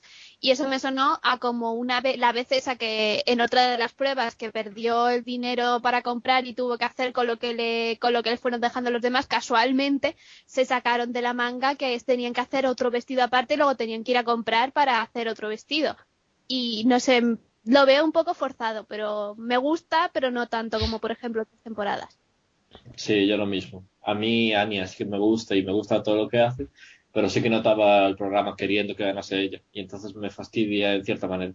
Como ganando Big Brother. Una vez está en la final y una vez consigue los votos, pues digo, sí, se lo merece. Pero tal y como llegó ahí, pues digo, sin la ayuda de los productores no hubiera llegado tanto. Hemos metido spoilers Solo fue programa. una semana. Solo fue una semana. Ay. Famosa. Y yo Bueno. soy fan de Víctor. Víctor. Sí, yo también. Pero yo lo Pero- vi un poco del penúltimo y lo que hizo en el penúltimo episodio después de los meses, aparte de me, me, me gustó mucho el momento de cuando fue a ver ¿cómo se llama el, el, el mentor este? Que se me olvida el Tim nombre. Gunn. Eso, Tingan fue a ver a Anya. ¿Qué tienes hecho, Anya? Las telas. ¿Qué has estado Ah, haciendo? les dieron muy muy poco tiempo para hacerlo, otras veces les dan más tiempo. Sí, bueno, en otras veces tienen un día, ¿sabes? ¿Qué quieres que te diga? Sí, pero coño, otras veces para preparar toda la colección en otras temporadas les dan meses. Aquí no sé cuántas semanas les dieron. Pero Anya no tenía nada, absolutamente Ya. nada. Que tenía la cara de como cuando un niño le preguntan los deberes y no los ha hecho. en plan, sí, espera, a mí, sí, es que no sabía hacerlo. Es que yo hice mi colección, pero me los comí el perro todo. ¡Qué perro! Bueno, no sé. Podemos hacer casting del perro también para esto. Sí, Wilfred se lo comió. Y lo de lo de que pasaran los cuatro también fue un poco patillero. Sí, Entendible, pero- aparte, ¿no? Entendible, pero patillero. Porque, a ver, yo entiendo que no se quisieran deshacer de Ania por un fallo. Ni por dos, ni Y por que tres, pasar aquí ni por cuatro. por ello, ¿no? Yo es que creo que todo lo de Anya es básicamente porque la temporada pasada, como sé que no lo habéis visto todos, no voy a decir quién ganó, sí que hubo bastante polémica, al menos desde, desde fuera del programa, sí que hubo bastante polémica por eso. Y entonces yo creo que querían un poco redimirse. Y por eso como Anya cae bien, como además la ropa que hace es mona, es decir, a mí me gusta, no me la pondría, pero sí me parece su colección al final sí que me gustó. Entonces yo creo que querían eso, que ya que hicimos el año pasado esto, pues ahora vamos a hacer lo contrario. Pero. Sí, sigue, sí. No, simplemente eso, que, que Y- eso que, que me gusta pero, y que está, es que está justificado, pero que lo forzaron demasiado. Sí, no, yo estoy a favor de que haya ganado ella. Lo que pasa que, si te pasas a pensarlo, todos los desafíos, todo el dinero se lo llevó ella. Se llevó el, de, el del premio final, el del favorito del público y el, el desafío que este que, que pagaban también se lo llevó ella. Entonces era un poco, joder, chica, que aparte un poco. Que vale, que gane el final, pero no sé, el del público, yo qué sé, Anthony de Callan, por ejemplo. Sí. Tiene que ganarse la Wow. vida, ella. Joder, pero ella no es rica, no tenía un yate o algo así. Cuando fue a verla, tío. Gan- Fue Sí. la Miss Mundo, ¿no? Sí, aparte. Bueno, no fue, se presentó. Bueno, yo sé que fue Miss Mundo, que tiene un vídeo porno por ahí y alguna cosilla más. Pues eso, ya es rica. Ya solo con esas dos. Y eso, pues no sé, lo que se iba a decir antes de Víctor, que lo poco que vi yo de cuando fueron, fue Tingan a ver su colección era hortera, no, lo siguiente, ¿eh? No. A mí su colección se, se dividía en cuatro geniales y cuatro horrendos. Sí, Pero un poquito desequilibrada. Y bueno, y, Joshua, ¿qué decís de él? Ay, los colores de la tela, de, de la tela psicotrópica. Los, pa- los pantalones esos horteras, verdes, fosforitos. Ay, que se le veía todo. todo... Sí. ¿Todo el qué, Y Dani? la cosa, no, la cosa es que los comentarios del, de- jurado que les gustó. Es que lo peor es que les gustó. ya, pero bueno. ¿Y Kimberly? ¿No tenéis nada que decir de ella? A mí me Pero- gustaba. Sí, a mí me gustó, lo que pasa que tampoco... Sí, eso, no, no da mucho para comentar. Y bueno, tengo que decir que Josh no quedó de segundo. Yo no me creo que haya quedado de segundo. En plan, que lo pusieron en plan drama de o gana Anya o gana Josh. Pero que en realidad Víctor es segundo. Yo no me creo que, que le dieran el segundo puesto a Josh. Por trayectoria tenían que darse, o sea, se lo merecía Víctor antes que, que ellos. Por Sí. eso. Y simplemente por los colores también. Es decir, puedes hacer una colección horrorosa mientras no uses la tela esa del otro. Que yo no sé si, es que no entiendo qué clase de persona coge, entra en una tienda de telas y va directamente a por esas. ¿Qué era? ¿Un o algo así? ¿no? No lo sé, Era pero eran muy todas muy feas. Era una, yo vi una tela que era un poco como un GIF, que se movía y eso. Sí, y otras eran como de plástico y, y, y los colores fosforitos. Es que, uh, Bueno. Así que todo todo bien. ¿Alguno ha visto Project Accessory? O... Yo vi el piloto ¿Y, no voy a seguir. ¿Y de qué es? A ver. Es igual que Project Runway, solo que es sin Heidi, sin Tim Gunn y sin los jueces. ¿Pero qué tienen que hacer?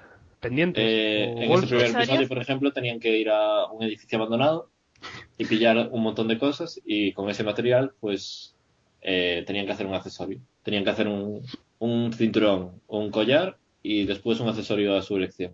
Y bueno, estuvo bien. Está, aparte de Project Runway, noto ahí un poco de Work of Art también. Pero bueno, está bien.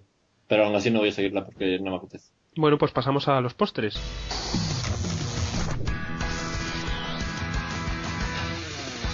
Que acabó también la temporada. ¿Y qué tal? eh, así resumiendo mi comentario. ¿Sabes? Estaría guay que después de... Eh, pusiéramos ya el ending del, del, del programa. ¿Qué tal Top Chef A ver. Es, es que a mí de toda la temporada los dos únicos que me gustaron y a lo mejor, pues no sé, los únicos que me gustaron en realidad fueron Orlando y Sally, el resto me dejaron totalmente indiferente. A mí fueron echando los que más me gustaban y quedaron ahí a los, al bromance de, de los dos esos tíos aburridos. Que Pero- encima el que el que ganó era el que era un cansino con la niña, Sí, que el sí, cansino, sabemos que tu niña pero joder, cállate ya que lo has dicho 60 veces en el último episodio. Yo de los Y tres el- finalistas era el que menos quería que ganara. Quería que ganara Sally porque era mi favorita, lógicamente, y como debe ser. Y luego el otro no me caía mal. Este es que era, lo que dices tú, era bastante pesado y que sí, que he hecho, has hecho la, la escultura tú solo, que a Sally se la hizo. Orlando, que sí, venga, vale. ¿Cuántas veces lo repitió en todo el, en todo el episodio? Pues unas cuantas, sí. Y eso, como el resto de mis favoritos, aparte de Sally, que eran Amanda, que eran Megan, que era Carlos, los han ido echando, pues Pues a mí, Carlos, yo te digo una cosa, era ese que estaba ahí, pero que te juro que la semana que lo echaron yo me tenía que, yo me tenía que acordar de, de quién era cada vez que lo que aparecía, porque no tenía ni puta de quién era. a mí sí me caía bien. Y bueno, Orlando pues era un buen personaje y el último episodio, pese a haberme caído regular toda, toda la temporada, en el último episodio se redimió bastante con su historia de sufrimiento durante su vida. Pero bueno, que me que la temporada a mí como me gustan mucho los top chefs, pase lo que pase, sean más o menos dramáticos o tal, sí que me ha gustado. No ha sido tan espectáculo como la anterior, que por cierto, atentos a la noticia de de Morgan era, Ah, sí. que ha sido detenido por, por, por ser pornografía infantil, quietos ahí. Si ya daba cosica su cara, pues imaginaos por qué da- daba cosica su cara. Y bueno, pues nada más. ¿De Top Chef algún comentario más? Mm, No. Que yo dejé la edición al segundo capítulo, así que no. Yo cuando me güey. a todos los que me gustaban, o sea que. ¿Algún Vamos, comentario? de todos modos, la- la- aunque esta edición me ha gustado más porque era así como más visual y tal, me gustó mucho más el casting del anterior. ¿eh? Sí, fue más espectacular el casting en cuanto a personalidades. Pero bueno, es que como en este se llevaban bien, pues no, no daba tanto a, a la rivalidad. Pero bueno, como todas las temporadas de realities, hay temporadas mejores y hay temporadas peores. ¿Y os parece hacer una ronda rápida de, de realities que estamos viendo? ¿Qué tal nos está pareciendo? Así Venga. muy rápidamente. Vale. Empezamos. Survivor, ¿qué tal? Muy bien. Bien, sí. La mejor temporada es de Héroes y Villanos, ¿no? Sin duda. Sí, aún hay que ver cómo acaba, pero sí. De momento yo creo que No, sí. pero ya solo con lo que han hecho hasta ahora ya supera a las otras dos. Mm. A mí me ¿Favoritos? gustó mucho Nicaragua. Favoritos. Sophie Sí, y Dom. sí. Y Cochran también. No. Ah, Y Jim. ya veréis Jim ahora. a Jim no. El juego que va a dar. Eh, Amazing Race, ¿qué tal la veis? El monopolio ay, me de está Andy Tommy. Me está entreteniendo mucho, Ay. pero me está aburriendo que eso, que, que les vaya todo, les sople todo de cara a esos dos. Que me caen genial y eso, pero que le quita emoción a, a la edición que lo ganen todo. Yo voy con los abuelos a, a- a tope. Qué grandes son. Yo también, pero no creo que duren ya mucho. No, pero bueno, que aguanten ahí. Que aguanten. Pero Me bueno, encantan yo lo los, que- los abuelos que van durando y durando y que lo hacen bien y Sí. que se esfuerzan y van felices y con una sonrisa en la cara siempre. Sí, eso, que son soportables estos, que los hay que no. Me recuerdan a Meredith y Gretchen. Los visteis en Amazing Race, ¿no? Sí, En no me acuerdo qué edición eran. Esos eran las 7. La 7. Bueno, la- yo creo que la 7 es la mejor edición de Amazing Race, aparte. Y Meredith y Gretchen era para ponerles un monumento y aplaudirles cada vez que hacían algo. Que, bueno, que algún comentario de esta temporada, aparte del monopolio de Andy Tommy, a otras parejas que os llamen algo. No, que yo solo, solo quiero decir que no quiero que ganen Andy Tommy por penalización final, porque ya me los imagino. Ya me imagino a otro equipo llegando de primeros. Ah, en la, en la meta final. Ah, penalización 20 minutos y aparece Andy Tommy detrás. Y ganan. Eso, por favor, que no pase, porque sería muy triste. ¿Cuántas etapas llevan ganando por penalización del equipo que pasa adelante? No sé, Tres, ¿no? Tres, ¿Cuántas etapas han ganado? ¿Cuatro? cuatro. ¿Cuatro de cuántas? ¿De seis? Sí. Cuatro etapas de seis. Es que es, ¿ha pasado alguna vez esto, este monopolio tan grande? Sí, sí. Sí, con, con Robbie Amber puede ser. No. O- no sé. Bueno, otro reality. em, Factor X, Reino Unido. Yo creo que lo que lo que más tengo que comentar es que la mitad, no, más de la mitad del programa consiste en ver lo que hacen los jueces. Totalmente. Sí. Y se intentaron contener en el último, pero no lo consiguieron. Joder, que se intentaron ¿Qué, contener. qué cabrón ¿Quién es se intentó Luis? contener? ¿Qué cabrón Se es intentaron Luis? contener la primera, la primera actuación, luego ya se les fue, a Luis se le fue y ya, y ya empezó la diversión. A mí el que, a mí el que me encantó, yo acabé riéndome a carcajadas con la salida así de Luis, así de la nada. Yo qui- quería matarlo, qué cabrón es. ¿Qué, qué golpes le... Ah, no, a mí me hizo mucha gracia. Pero es que A era ver, como la vida misma. se lo dijo en plan, mira, ya. Y No, pero yo no, que no lo que le dijo a Frankie, eso sí tenía razón, sino lo que le dijo a la pobre Kelly. Como que a la pobre. Kelly, si Ah, quieres no, una zorrona vestida de sonrisa. Coño, y él Exacto. dice que. Le dirás que él es, auténtico, ¿sabes? real. Claro, él no está creando un personaje para las cámaras, ¿o qué? El que me No, encanta pero eso yo me de, cagué. de la primera No. actuación de Johnny. Él se le ve, de, en la cámara se le ve azuzando al público para que siga aplaudiendo, que siga aplaudiendo. Y luego él comenta, ¿habéis visto la gran ov- ovación que te ha dado el público, eh? Yo, a ver, yo conste una cosa, yo soy muy fan de Luis. A, a- a mí es- las cosas de las que hace me hacen muchísima gracia, pero vamos, es todo un personaje. Pero me, me gusta. Y es que me imagino que es así en su casa también. Yo No sé. no. Luis pasa de todo como de la mierda, les importa. Sí. Sí. Él va ahí por el dinero y hace su papel y luego el- sus concursantes, una mierda, yo creo, me creo lo que... Por cierto, lo- soy la única que le ve pinta de teleñeco.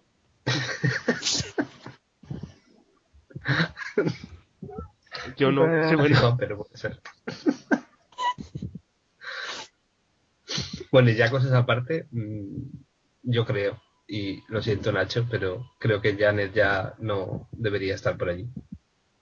Yo llevo dos semanas que no me gusta. Y es que lo de la intentaron sacar de lo suyo y no, no, no. La chica es monotema y no, no funciona en otras cosas. Y además que esos movimientos de dedo tipo Kelly que le quiso meter no le pegan. a nadie. Pero, pero que sea mono, o sea, que no pueda salir de otro estilo no significa que sea mala. Lo malo No, es no. que, No, no, no, no. haya, que hayan intentado experimentar con ella justo en esta semana porque hoy se puede ir cualquiera. O sea, hoy te y descuidas y, tampoco a la calle. Tampoco ha llegado nunca a destacar para mí en ninguno de los programas. ¿Sabes? Ah, pero lo hace bien, pero ejemplo, bueno. Pero en los primeros, por ejemplo, siempre estaba en el grupo de los que más me gustaban y luego ya las dos semanas que ha intentado hacer algo diferente no le ha salido bien. Y eso lo sabe ella también, vamos, que no es...